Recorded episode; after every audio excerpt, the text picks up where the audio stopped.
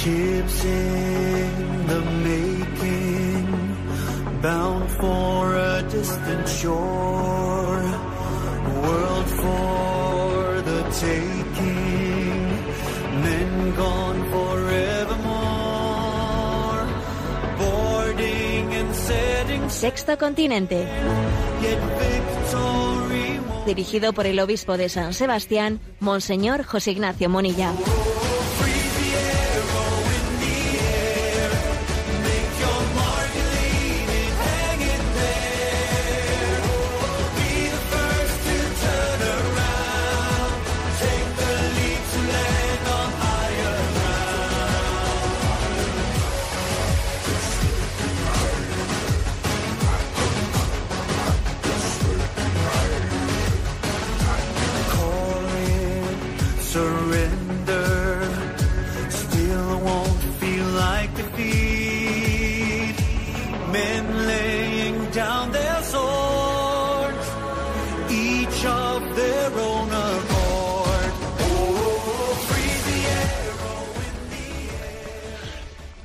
Un cordial saludo a todos los oyentes de Radio María. Un día más, con la gracia del Señor, nos disponemos a realizar este programa llamado Sexto Continente, que lunes y viernes de 8 a 9 de la mañana, una hora menos, en las Islas Canarias, realizamos en Radio María España.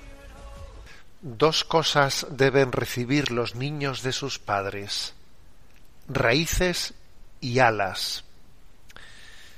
Esta expresión la decimos en este año de San José en el que nos encontramos, en esta cuaresma en la que estamos preparando, ya falta poco, esa solemnidad de San José, en la que estamos reflexionando en los llamados domingos de San José. Y me parece que es una reflexión, ahora diré quién es su autor, que es muy luminosa. Dos cosas deben recibir los niños de sus padres, raíces y alas. La expresión es de un poeta, novelista, dramaturgo alemán del siglo XVIII, XIX, Goethe, eh, perdón, Johann Wolfgang von Goethe, ¿eh? bueno, pues un, escritor no muy conocido para nosotros, pero cuya reflexión nos ilumina este momento en el que somos conscientes de la importancia de pedir a Dios que ilumine la paternidad y la maternidad. ¿eh? Especialmente la paternidad, que yo creo que es la que está especialmente en crisis. ¿eh? Le escuché a una religiosa peruana que lleva adelante su, su tarea en una prisión de Perú, pues que estando allí dentro acompañando a los presos, acompañando a todos los reclusos y preparando el Día de la Madre, pues que preparó eh, unas tarjetas de felicitación para aquellos reclusos que, quisiese, que quisieran enviarle a sus madres para el Día de la Madre una felicitación. Y entonces dice que llevó pues un buen número, pero que se quedó cortísima, que se quedó enseguida sin tarjetas porque todos los presos querían coger una para enviarle a su madre.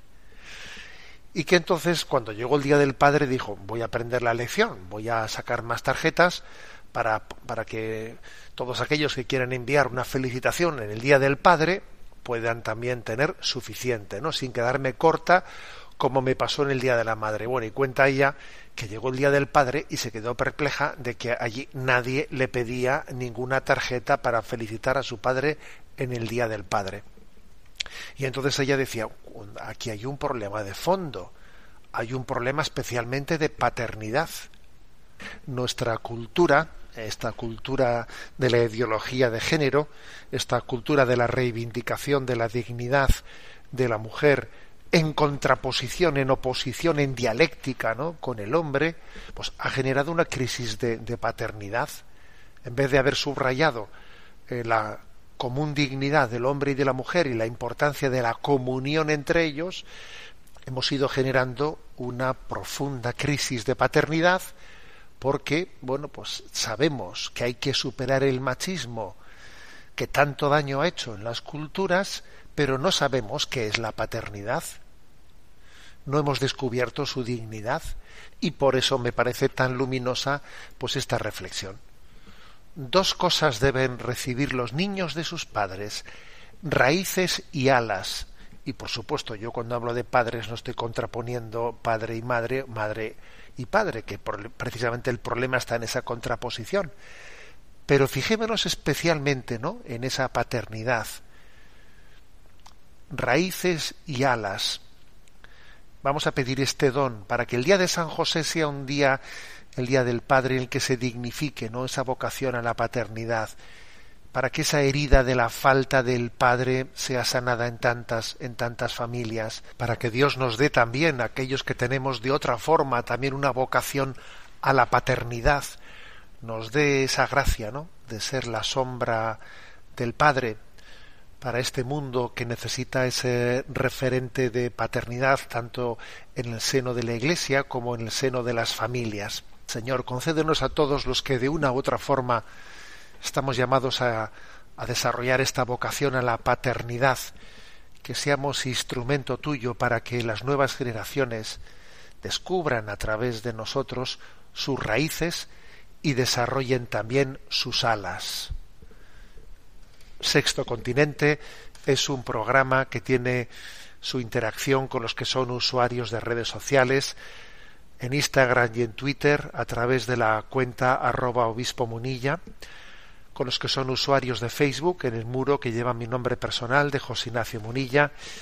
Los programas anteriores de Sexto Continente están tanto en el podcast de Radio María como en el pues en el canal de iVox que se encuentra fácilmente dentro de la página en ticonfio.org. Y bien, os voy a decir qué tema he elegido para desarrollar en primer momento en este programa reglas para ordenarse en Internet. Es un artículo escrito por un jesuita y como él quiso guardar su anonimato, pues a la hora de escribirlo, pues no voy a también yo a, a decir su nombre. Es un artículo, como decía, elaborado por ese, por, por un jesuita con ese espíritu jesuítico de aplicar las reglas de San Ignacio a nuestro mundo actual. ¿no? San Ignacio en su libro de los ejercicios espirituales tiene lo que se llaman reglas para ordenarse en el comer. Bueno, aún igual le sorprende esto. Sí, sí, existe eso, porque en el siglo XVI, pues el tema de la comida, pues era un tema, pues que casi era el tema principal en el que alguien podía, pues, canalizar desahogos, excesos, desórdenes, ¿eh? Que no ayudaban a las personas en su equilibrio vital y espiritual. ¿no? También eso pasa hoy en día, pero quizás entonces mucho más, porque hoy hay muchos frentes en los que desordenarse. Entonces no había tantos frentes en los que desordenarse y el tema de la comida pues era casi, mm, no voy a decir el único tema, pero era un tema muy importante. Y por eso él escribió reglas para ordenarse en el comer. Bueno, pues ¿qué es lo que se ha hecho en este artículo? Aplicar esas reglas a Internet, al uso de Internet, que hoy en día pues es un lugar muy susceptible de canalizar desórdenes y adicciones, pero por otra parte es tan necesario como la comida, porque claro, ¿eh? es que comer es necesario, pero no se puede desordenar en la comida. Beber es necesario, pero no se puede desordenar en la bebida. Bueno, pues lo mismo. Apliquemos esas reglas ¿eh? Las reglas para ordenarse en el comer a, al uso de Internet. Y voy directamente. ¿eh? Se trata en concreto de ocho reglas. La primera regla, dice San Ignacio, del pan ¿eh? conviene abstenerse menos que de otros, de otros alimentos. O sea, dice San Ignacio, mira, puestos a abstenerse de alimentos, del pan no te abstengas como de otras cosas, ¿eh? porque bueno, pues el apetito se apega más a otro tipo de manjares. Es difícil que alguien esté apegado ¿eh? en su apetito al pan, ¿eh? aunque hoy en día también es verdad que hay, hay panes que casi son pasteles, ¿no? Porque claro, hay por ahí hay una, alguna tienda ya conozco yo que se llama la boutique del pan. Entonces, claro, hoy en día lo del pan ha pasado a ser casi pues bueno, pues una exhibición de, eh, sibaritismo. Pero bueno, ah, fijémonos en el pan normal. ¿eh? San, San, Ignacio decía, mira, del pan, ah, mm, tiende, puestos a abstenerse, no te abstengas del pan, abstente de otras cosas en las que el apetito se desordena más fácilmente, ¿no? Bueno, de los, pues yo qué sé, de los pasteles o de otras cosas, ¿no? Bueno, esa es la primera regla de San Ignacio. ¿Cómo la aplicaríamos para el uso de Internet? Bueno, pues mira, el uso de Internet, digamos, tiene facilita muchas cosas de información y de comunicación y de trabajo que son muy importantes, como por ejemplo el correo electrónico, ¿eh? como por ejemplo pues el trabajo de, escribir artículos y de consultar información, etcétera, etcétera, ¿no? Entonces dice de estas cosas no, abstente de otras antes que de estas. ¿Eh? Por ejemplo, ¿eh? el, lo primero si tú sabes que a ti te atrae mucho más, pues el estar salseando en no sé qué redes sociales o en no sé qué juegos de internet, no, perdón. Lo primero a lo que me dedico es a ver el correo electrónico, a ver en los artículos que tengo que escribir, lo que tengo, los artículos que tengo que consultar. Voy a eso. Primero como el pan, el pan no empieces por los pastelitos, porque si empiezas por los pastelitos, ¿sabes? ¿Eh?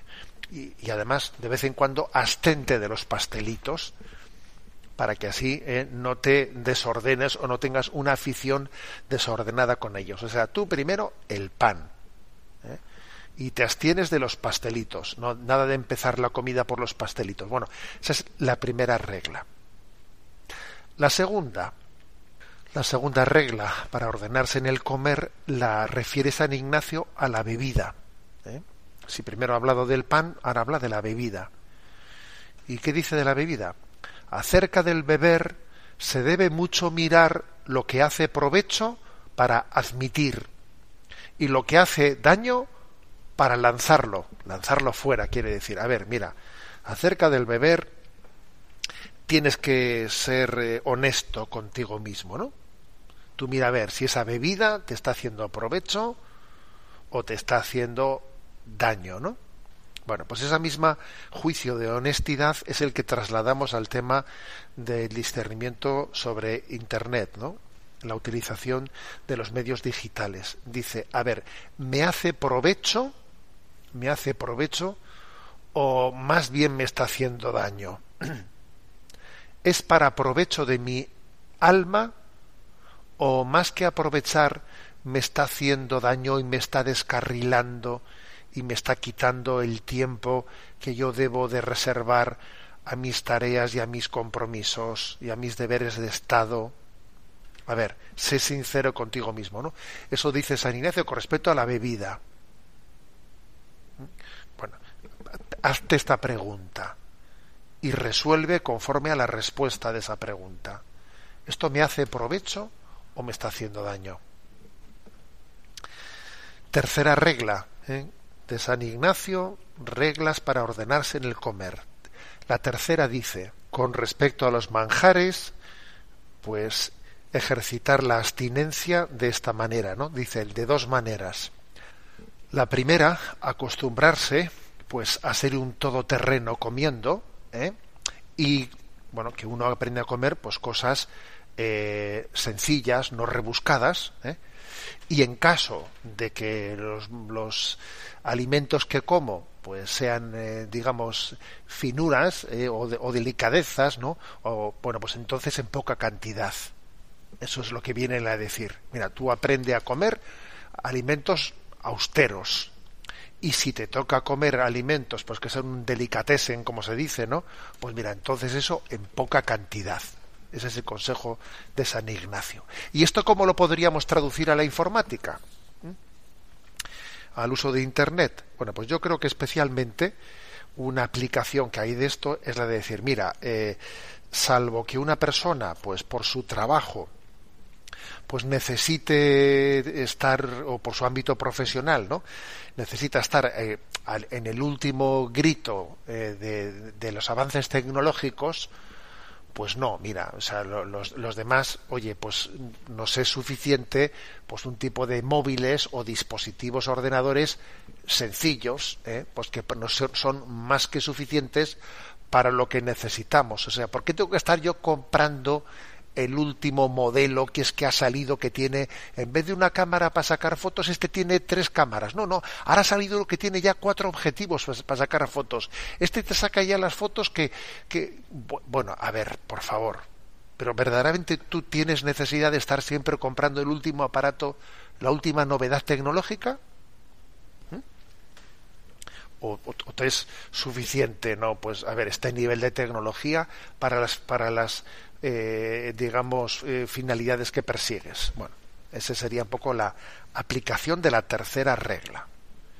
Cuarta regla eh, de San Ignacio para ordenarse en el comer sin hacer exageraciones, dice San Ignacio, conviene que uno pues se ejercite cuanto antes en el tema de la, de la, del ayuno, de la abstinencia de los alimentos, para que así él pueda alcanzar el equilibrio que uno tiene que buscar en su nivel de comida y de bebida. Pero para poder alcanzar ese equilibrio tiene que hacerlo habiéndose primeramente ejercitado de a ver hasta dónde puedo llegar un poco en la abstinencia, ¿no? Buscando equilibrios y sin exageraciones. No se busca el equilibrio sin haberse ejercitado en, eh, en, la, en el ayuno y en la abstinencia, dice San Ignacio. Bueno, traduzcamos esta cuarta regla al uso de Internet, ¿no? No ayuda nada asociar el tiempo libre con el uso indiscriminado de, Internet, ¿eh? como si fuese pues mi lugar de, de, de, hobby, de deporte, de música, de no. Eh, es peligroso hacer de internet el lugar del hobby. Tiene que ser el lugar más bien de en el que tengamos nuestro trabajo, en el que nos formemos, en el que evangelicemos, pero no en el lugar en el que yo ahí desconecto, como si fuese pues mi deporte, eh, mi música, no, porque si hacemos de eso nuestro hobby, eh, entonces no vamos a discernir adecuadamente, nos quedaremos atrapado, atrapados, ¿no? No ayuda nada asociar el tiempo libre con el uso de Internet, porque entonces no buscas tu equilibrio, ¿eh? no buscas eh, tu equilibrio. Está, Internet eh, está hecho para, para otra cosa, no para que sea tu lugar de descanso. Quinta regla sobre cómo ordenarse en el comer de San Ignacio. La voy a leer literalmente, que esta se entiende así a pesar de tener lenguaje medieval bastante fácil. Dice, mientras la persona come, considere como que ve a Cristo nuestro Señor comer con sus apóstoles y como bebe y como mira y como habla y procure de imitarle, de manera que la principal parte del entendimiento se ocupe en la consideración de nuestro Señor y la menor en la sustentación corporal, porque así tome mayor concierto y orden de cómo se debe haber y gobernar.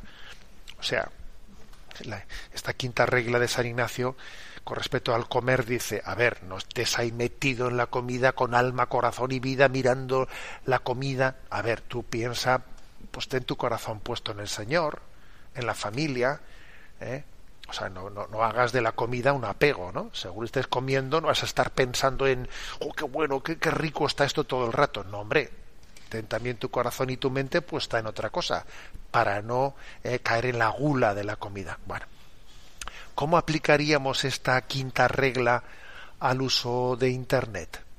Tú procura eh, navegar, estar en Internet, estar en, ese medio digital como si estuvieses ante Jesús, como si estuvieses ante Él, ¿eh? sabiendo que Él te mira, sabiendo que lo importante es también ser instrumento suyo en, en, cómo hacerle presente delante de los demás, ¿no? O sea, es decir, hazlo en presencia hazlo en presencia del Señor, hazlo en presencia de tu familia. ¿eh? O sea, no, no te metas en una burbuja y te aísles tú ahí metido. No, no, no, no. O sea, es decir, hazlo en familia, hazlo ante Dios, hazlo con, ante, ante los seres que más quieres, ¿no? Para que no te obsesiones estando ahí metido en una burbuja como si en ese momento te estuvieses aislando de tu vida real que eso, ¿eh? eso es peligroso. Sexta regla ¿eh? de San Ignacio para ordenarse en el comer. Si la anterior decía que uno mientras come pues está también pensando en el Señor, pensando en su familia, no está metido, obsesionado ahí. En esta sexta regla lo que dice es que también uno, mientras que come, puede también pues estar eh, pues eh, en una lectura espiritual, como a veces se hace, por ejemplo, pues en los monasterios, ¿no? Que según se come hay una lectura espiritual, uno está leyendo o se está escuchando una charla, ¿eh? según se come, eso en los ejercicios espirituales se pone una música, se pone una charla, bueno, es un es un consejo, ¿no? De San Ignacio para no estar cayendo eh, pues eh, en como si la, la comida fuese el único centro de atención de mi vida. Bueno, y esta sexta regla, que es la de la tener una lectura espiritual durante la durante la comida, ¿cómo la cómo la aplicamos ¿no? al uso de, de Internet? Bueno, pues eh, a la creación de nuestros propios espacios. O sea, uno cuando, cuando navega en Internet, cuando es un usuario de Internet, claro, Internet es un mundo amplísimo. Entonces voy a asegurarme unos espacios donde yo me encuentro, donde yo ando, ¿no? O sea, no ando navegando a ver con qué me encuentro. No, tengo unos espacios, ¿eh? tengo eh, pues unos carriles, unos carriles, unos sitios a los que entro, los que consulto, pero no estoy desconectando el piloto ¿eh? y navegando a la deriva. No, lo de navegar a la deriva no puede ser. ¿eh? Igual que el comensal, dice San Ignacio, puede tener una lectura espiritual, eh, un audio que está escuchando eh, de una lectura espiritual mientras que come, el ejercitante, bueno, pues en este caso yo eh, tengo un espacio concreto en el que navego, estoy en estos sitios y en estos lugares, pero no estoy navegando a la deriva a ver con qué me encuentro o con esa curiosidad de a ver con qué me topo séptima regla de San Ignacio ¿eh? para ordenarse en el comer. No estés comiendo con ansiedad, ¿eh? con, dándote un atracón comiendo rápidamente, ¿no? Come despacio, ¿no? Mastica y también mira a ver la cantidad que comes, o sea, regula, ¿eh? sé tú el dueño de, ese acto, viene a decir San Ignacio aplicado esto al uso de Internet, sobre todo es una, una invitación a que uno lleve el control, lleve el control de las cosas, ¿eh? Que incluso, mm, digamos, haga anotaciones. Me he encontrado con esto, anoto esta, eh, esta idea. Eh, seguiré en adelante en este sitio, lo apunto, anoto, saco conclusiones, saco conclusiones. Eh, yo, yo voy, soy el que está marcándose una ruta, una ruta y un control y, una velocidad a la que yo quiero a la, a la, que yo quiero ir y sé esperar y mañana continuaremos ¿eh? y yo sé que va a ser hasta tal hora y cuando llegue a esta hora termino que es la hora en la que me tenía estipulada llevo yo el control ¿eh? la octava regla de San Ignacio no para ordenarse en el comer dice para tener eh, orden sobre la comida, dice San Ignacio, conviene mucho, ayuda mucho, pues el tomar con tiempo, o sea, con distancia, o sea, antes de la comida o de la cena, tomar también un poco la, la decisión de decir, pues hoy voy a cenar poco, o hoy voy a cenar esto, o, o sea, es decir, no estar esperando a que sea en ese momento el, el que mi apetencia mi apetencia sea la que decida, ¿eh? sino haber tenido con distancia, ¿eh? haber tenido una decisión previa, dice eso San Ignacio. Bueno, entonces, aplicándolo ¿no? a esta octava regla, aplicándola al, al uso de Internet, pues obviamente, sobre todo, lo podíamos aplicar en la planificación. Por ejemplo, al decir uno, a ver, yo pues por eh, la noche eh, de esta manera no voy a utilizarlo. En mi habitación no voy a meter eh, los dispositivos electrónicos, que eso es un tema muy sagrado. En mi habitación no meto los dispositivos electrónicos. ¿eh? O en estos espacios, en estas formas, o sea, la planificación. Porque en, el fondo nos está ayudando a, al señorío, a, ese, a, llevar adelante ese señorío en el que es el hombre el que tiene que, ¿eh? el que, tiene que ser dueño y señor de la tecnología y no viceversa, ¿no? Que me habéis escuchado más de una vez decir, ¿no? Esa, esa expresión que los nuevos, eh, que las nuevas tecnologías son un buen siervo, pero un malísimo señor.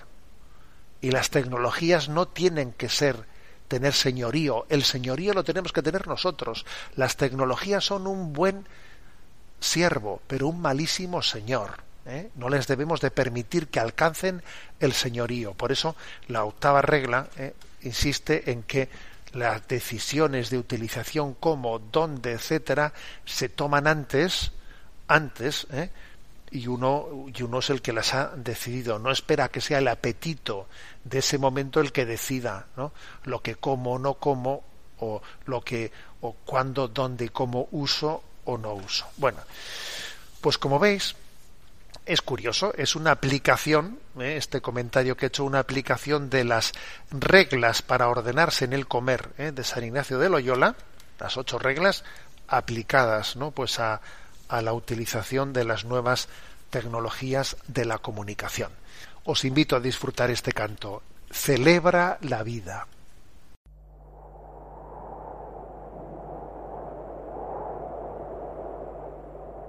No sé si soñaba, no sé si dormía, y la voz de un ángel dijo que te diga, celebra la vida.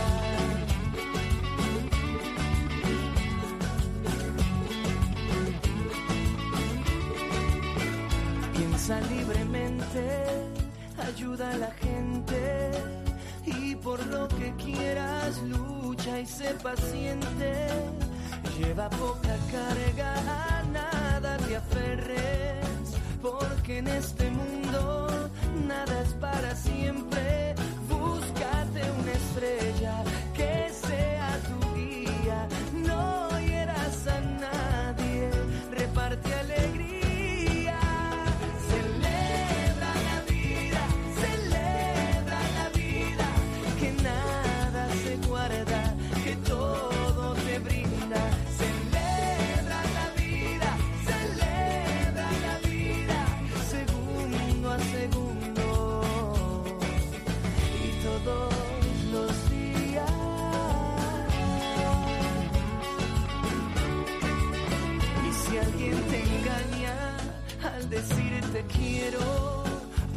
leña al fuego y empieza de nuevo.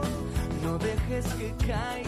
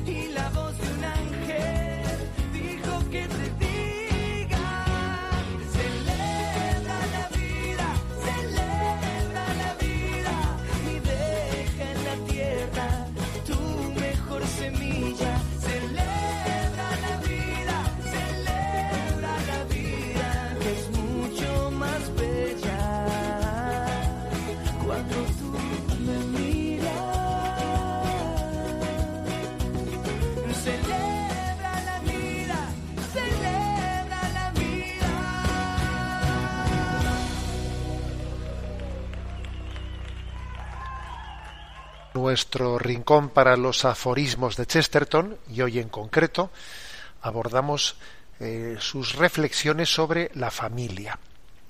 En primer lugar, eh, Chesterton tiene algunas expresiones irónicas irónicas sobre lo que supone el ataque, ¿eh? los ataques a la familia, al mismo tiempo que, eh, que se pretende pues, pues subrayar la fraternidad universal, la solidaridad entre los pueblos.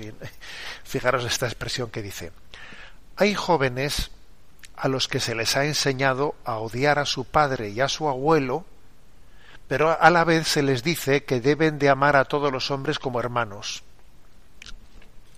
Bueno, ironizando, ¿no? Pero diciendo, mira, es que si no se, si no se está enseñando a amar la familia y luego se dice que hay que hermanarse todos los pueblos, estamos haciendo el ridículo. ¿eh?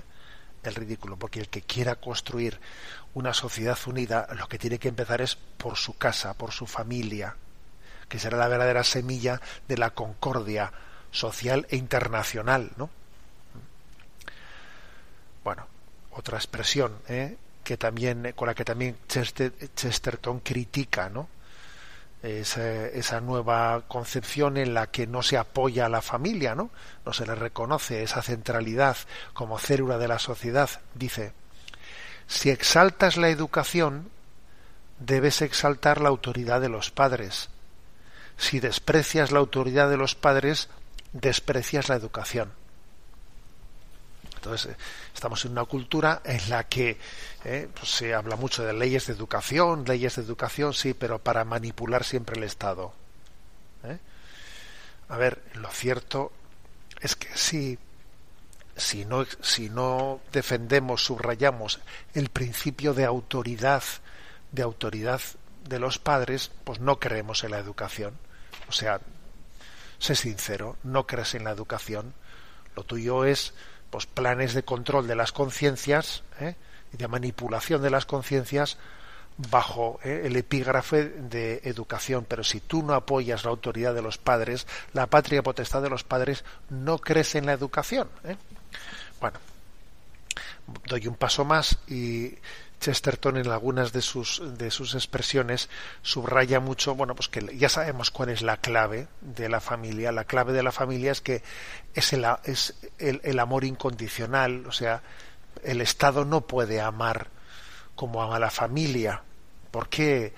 Porque los padres educan mejor que el Estado, porque aman más. El, el Estado no ama a los hijos, no, los ama, la, los ama los padres. Por eso pretender, ¿no? Que el Estado supla la capacidad educadora, para educar hay que amar. Y el Estado no ama. No, aman, aman las familias, aman los padres, ¿no? Dice en una expresión Chesterton, mi padre era interesantísimo, sobre todo porque estaba interesadísimo, dice él. A ver, ¿por qué era tan interesante? Porque estaba muy interesado, o sea, muy, porque, porque amaba, porque se entregaba, por eso era tan, tan atractivo, porque estaba interesadísimo, o sea, porque, porque su vida era la vida, la vida de sus hijos, ¿no? Y por cierto, me he encontrado una frase de Chesterton referente, ¿no? a la familia en España que me ha sorprendido. ¿eh? Es una frase que dice: el amor entre padres e hijos en España es uno de los grandes poemas de la cristiandad como una joya desconcertante, tiene cien facetas hermosas y sobre todo esa faceta hermosa sobre todas, que es el puñetazo en el ojo a ese viejo pedante malpensado de Freud. es curioso, es curiosa esta frase, yo la desconocía, ¿no? Eh, es decir, que bueno, a él le llama la atención, bueno, pues como dentro de la cristiandad, eh, la familia en, en España, en aquel contexto histórico, ¿no? En el que él estaba, pues, pues era un ejemplo, podía ser un ejemplo para el resto de Europa, ¿no? En aquel, en aquel, en aquel tiempo, ese el amor entre padres e hijos, ¿no? En nuestro, en nuestro contexto católico de aquellas, de aquellas primeras décadas del, del siglo XX, ¿no? Dice hasta el punto que era un puñetazo en el ojo a ese viejo pedante mal pensado de Freud, que Freud venía a decir que eh, pues que era la libido eh, pues el, sentido la búsqueda del placer no el único motor motor de la familia decía uno ve una familia española decía él no con ese amor entre padres e hijos y es un puñetazo en el ojo a las teorías de Freud. Ahora qué tiempos eh qué tiempos en los que un autor no pues se fijase en España viendo en las familias ese modelo. Bueno, eso es una anécdota. Y por último, eh, subrayar también que en Chesterton hay una referencia al misterio de la familia sobrenatural que está detrás de la familia natural. ¿eh? Dice, la vieja Trinidad estaba formada por el Padre, la Madre y el Niño, y se conoce como familia humana. La nueva Trinidad está formada por el Niño, la Madre y el Padre, y tiene por nombre la Sagrada Familia. Como diciendo, mira, eh, la Sagrada Familia pues es el, en el fondo el sustento de la familia natural, ¿no? Le llama Nueva Trinidad. Y, la vieja y, la vieja Trinidad pues es la familia de padre, madre, hijo, ¿no? Pero que dice que, está sustentada, ¿no? Por esa nueva Trinidad que es la Sagrada Familia de Nazaret, detrás de la cual está la Santísima Trinidad, Padre, Hijo y Espíritu Santo. ¿eh?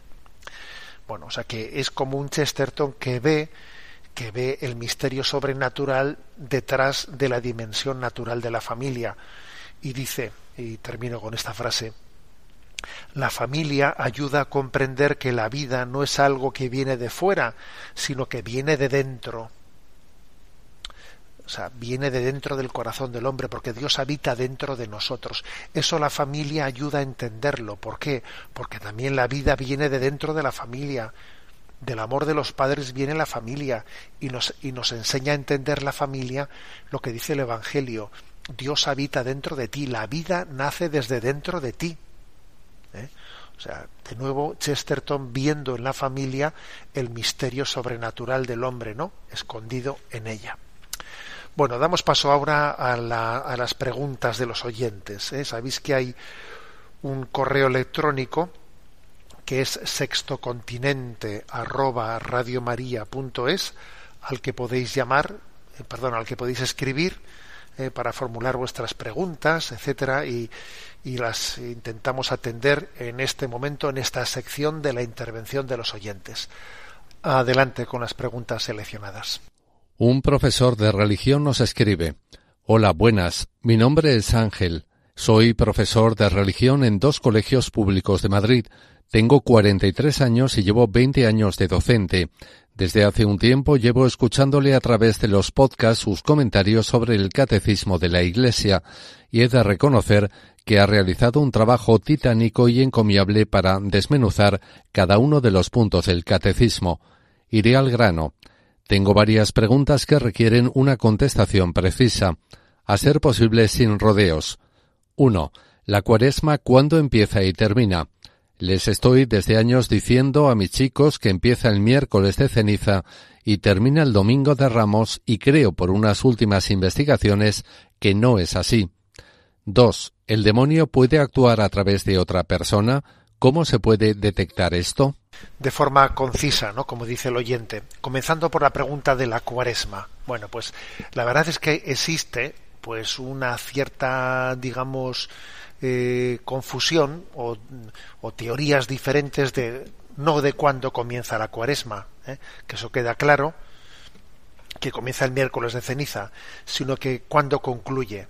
Algunos dicen que si el domingo de Ramos, otros que si el jueves santo, otros que si el domingo o, ya para la vigilia pascual. Pero bueno, lo cierto es que hay una carta apostólica del año 1969 de la Santa Sede que se llama Mysteri Pascalis, que es un motu, eh, motu propio, en el que se dice explícitamente el tiempo de cuaresma va desde el miércoles de ceniza hasta la misa de la cena del Señor inclusive.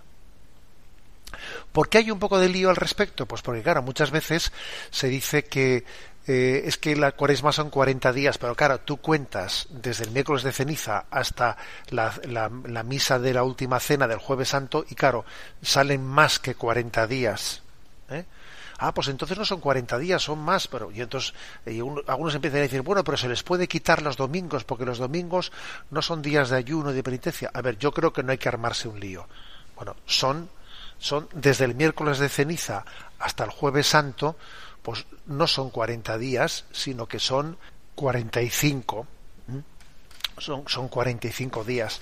Algunos dicen, bueno, pero si le quitas los cinco domingos de cuaresma, quedan en, quedan en 40. Pues bien, pues bueno, pero, pero en sí los domingos de cuaresma son domingos de cuaresma. ¿eh? No pasa nada porque la cuaresma no sean 40 días. El sentido 40 también es un sentido simbólico, me explico. ¿eh? O sea, yo creo que no hay que hacer ningún problema pues decir que la cuaresma tenga, tenga de facto, de facto 45 días. Porque, digamos, lo lógico es pensar que la cuaresma termina en el inicio del triduo pascual. ¿eh? Del triduo pascual. Bueno, como digo, aunque hay muchas teorías al respecto, no, que termina el domingo de Ramos, no, no, pues hay un documento de la Iglesia en la que hace, ese es el que ha citado, en el que hace referencia a que termina del miércoles de ceniza a la celebración de la última cena el jueves santo por la tarde. Bien, y la, otra, la otra pregunta del oyente era sobre si el demonio puede tener un, un influjo a través de otras personas. A ver, no voy a entrar yo en, si se refiere la pregunta al tema de males de ojos o cosas por el estilo. ¿eh? No entro ahí, porque quienes sean especialistas en demonología y en exorcismos, pues seguro que pueden conocer casos de ese estilo. Pero, a ver, dejémonos de, de ese tipo de casos excepcionales, porque nuestra vida acontece eh, en otro en otro nivel. ¿eh? Y de hecho, digamos que, bueno, claro que hay personas que nos pueden hacer un influjo negativo, ¿eh? en el sentido de que puede, nos podemos dejar arrastrar por el mal testimonio, por la seducción de personas que nos aparten del camino de Dios, sin, sin estar pensando en un influjo, en una posesión de esas personas, ¿no? Entonces, en la medida en que uno se deje arrastrar por la tentación, él arrastra a otros, porque en esta vida el influjo entre nosotros es evidente, ¿eh? es evidente, pero sin pensar en, en, en otros factores. ¿eh? O sea, es decir, si yo, por mi buen testimonio, eh, el Señor se sirve de mí para acercar a otras personas a Él, por mi antitestimonio, también el demonio se sirve de mi antitestimonio para tener un influjo negativo sobre otras personas. Yo creo que con afirmar esto es suficiente sin, eh, sin hacer más elucubraciones. ¿eh? Damos paso a la siguiente consulta. María Juana de Zaragoza pregunta Este año la solemnidad de San José cae en viernes de Cuaresma. ¿Se mantiene el precepto de la abstinencia o se deroga por coincidir con San José? Esta pregunta tiene una respuesta muy sencilla. Se deroga, ¿eh? se deroga la abstinencia del día 19 de marzo, que coincide en viernes este año, por ser solemnidad de San José. Hay un canon de la Iglesia que es el canon 1251, ¿eh? que lo dice explícitamente, ¿no? que la abstinencia de los viernes queda derogada cuando coinciden con una solemnidad. ¿Eh? Es el canon 1251 del Código de Derecho Canónico. Adelante con la siguiente consulta. Un oyente que camina en las comunidades neocatecumenales nos escribe A mi alrededor observo que se están declarando nulos a matrimonios que llevan conviviendo ya 30 años y que tienen hijos. Esto se me hace difícil de entender, porque una cosa es que un matrimonio haya convivido poco tiempo, que no haya tenido hijos y que se demuestre que existían causa de nulidad o incluso que si alegan causas que no son ciertas, esto quede en la conciencia de los declarantes. Pero cuando se trata de matrimonios que han vivido tanto tiempo juntos e incluso han tenido hijos, ¿cómo puede justificarse una declaración de nulidad después de tanto tiempo? ¿No existe el riesgo de que esto se convierta en un divorcio a la católica? Bueno, vamos a ver las causas de nulidad matrimonial que no tienen nada que ver con el tema de un divorcio, sino que es afirmar que el matrimonio no es, es de alguna manera demostrar que el matrimonio no existió nunca porque hubo una serie de circunstancias que lo hicieron inválido. Las causas de nulidad matrimonial tienen unas bueno pues los motivos de nulidad perdón tienen pues están formulados de una manera clara no por parte de la iglesia aunque luego los casos concretos de de demostrar si éste lo cumple o no lo cumple sea complicado ¿eh? sea complicado. Entonces, eh, es verdad que lo lógico es lo lógico es que esos casos de nulidad se, se, detecten pues en matrimonios que, que al poco tiempo de casarse ya perciban perciban que es esa nulidad ¿eh? Pero que, existieron razones que hicieron nulo no pero no quiere decir que por el hecho de que hayan tenido hijos eso ya haga imposible que el matrimonio sea nulo ¿eh? no o sea porque a ver, los hijos, los hijos han podido, o sea, los hijos han sido concebidos sin que el hecho de que el matrimonio hubiese sido nulo, pues eh, eh, tenga tenga en ello influencia, ¿no? Y si el eh, y si el matrimonio tenía causas de nulidad, por el hecho de haber habido unos hijos, no dejan de, de, estar presentes aquellas causas de, de nulidad. Luego, luego digamos que si es verdad que el que un matrimonio haya durado 30 años y han tenido hijos es un factor para examinar con más eh, digamos exigencia las causas posibles de nulidad porque decir hombre si han durado 30 años y han tenido hijos a ver, eh, hay que pensar que las causas de nulidad no han sido tan fuertes como para impedir ese nivel de convivencia y el hecho de haber tenido esos hijos, ¿no? pero aunque sea más difícil, sí es posible, me explico. ¿Eh? No, no existe la imposibilidad de que una nulidad haya tenido lugar incluso cuando ha habido mucho tiempo posteriormente de convivencia e hijos. Es más difícil que la nulidad acontezca, ¿no? Pues en, en, en esos casos, pero, pero es posible. ¿eh? A ver, entonces yo qué consejo le doy al oyente? No armarse líos juzgando, eh, a este se lo han dado demasiado fácil, a este no se lo han dado.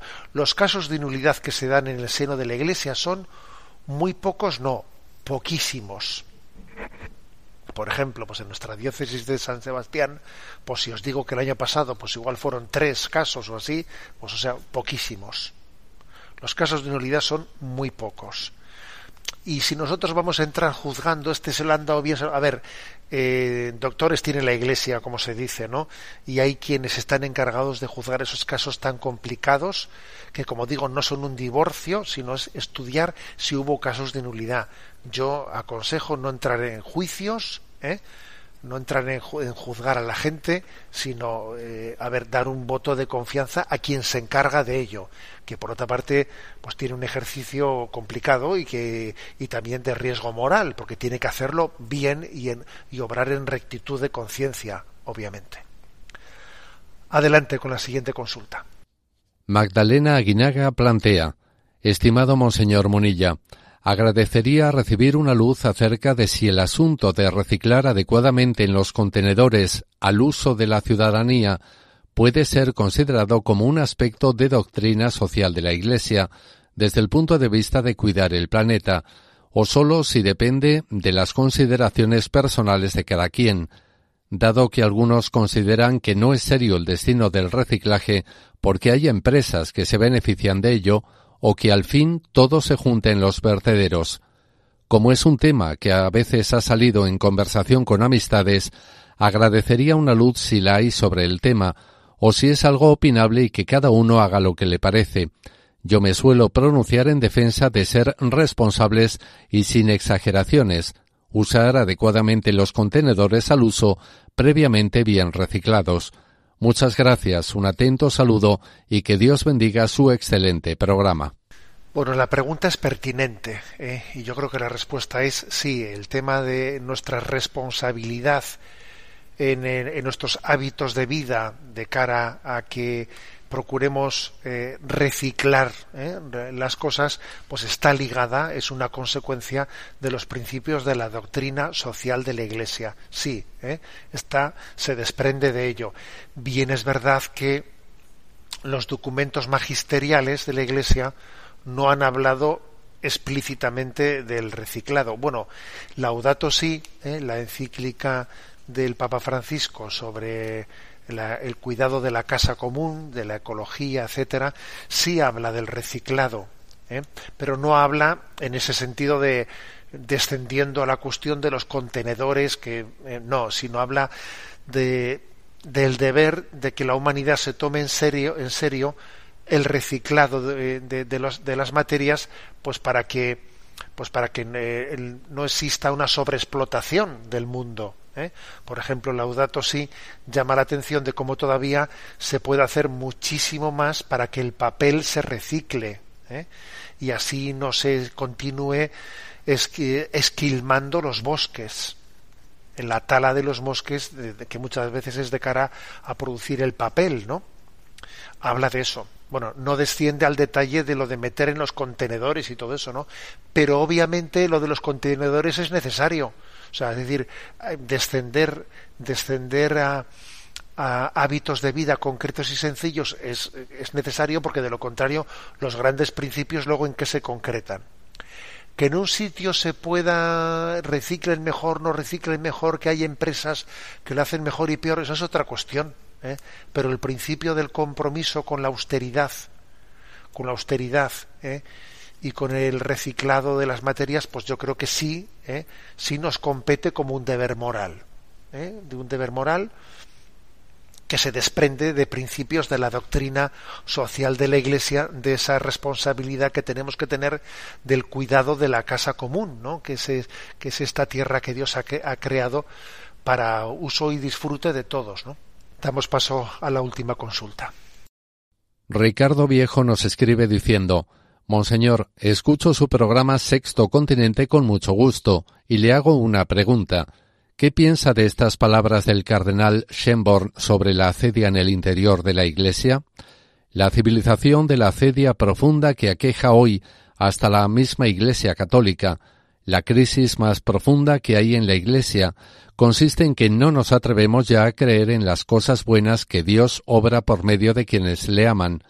A esa poca fe intelectual y espiritual, la tradición de los maestros de la vida espiritual la llama acedia, hastío espiritual, un endema del alma, como lo llama Evagrio, que sumerge al mundo y a la propia vida en un lúgubre aburrimiento y que priva de todo sabor y esplendor a las cosas.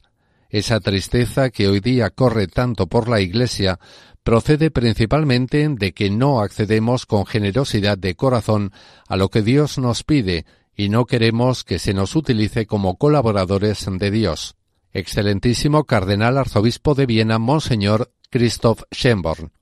Bueno, pues no puedo estar más que estar de acuerdo, ¿no? Con esa, con esa expresión de el Cardenal de Viena, que me atrevo a resumir ¿eh? diciendo de la siguiente manera. Él, él dice que en su diagnóstico que en el problema principal que tiene la Iglesia es un problema de no creer suficientemente en la fuerza de la gracia en la fuerza de la gracia de Dios lo cual eso pues nos lleva a secularizarnos, ¿no? Nos lleva a, a pactar con, con, criterios mundanos.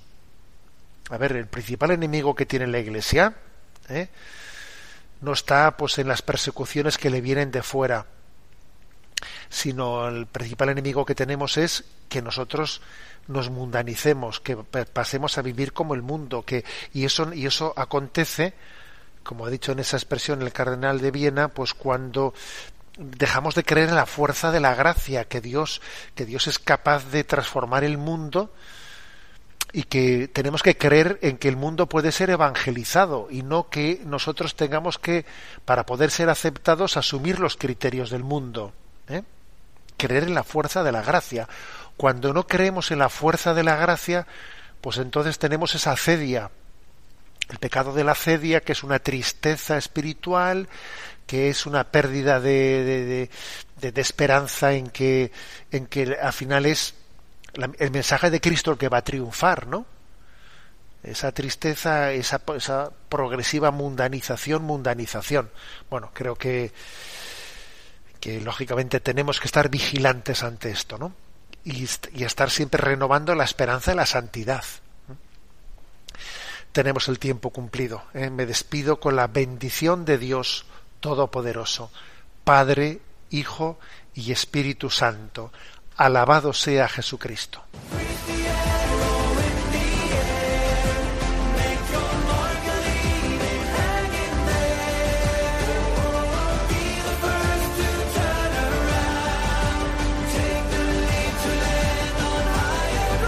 Y así finaliza en Radio María, Sexto Continente, un programa dirigido por el obispo de San Sebastián, Monseñor José Ignacio Monilla.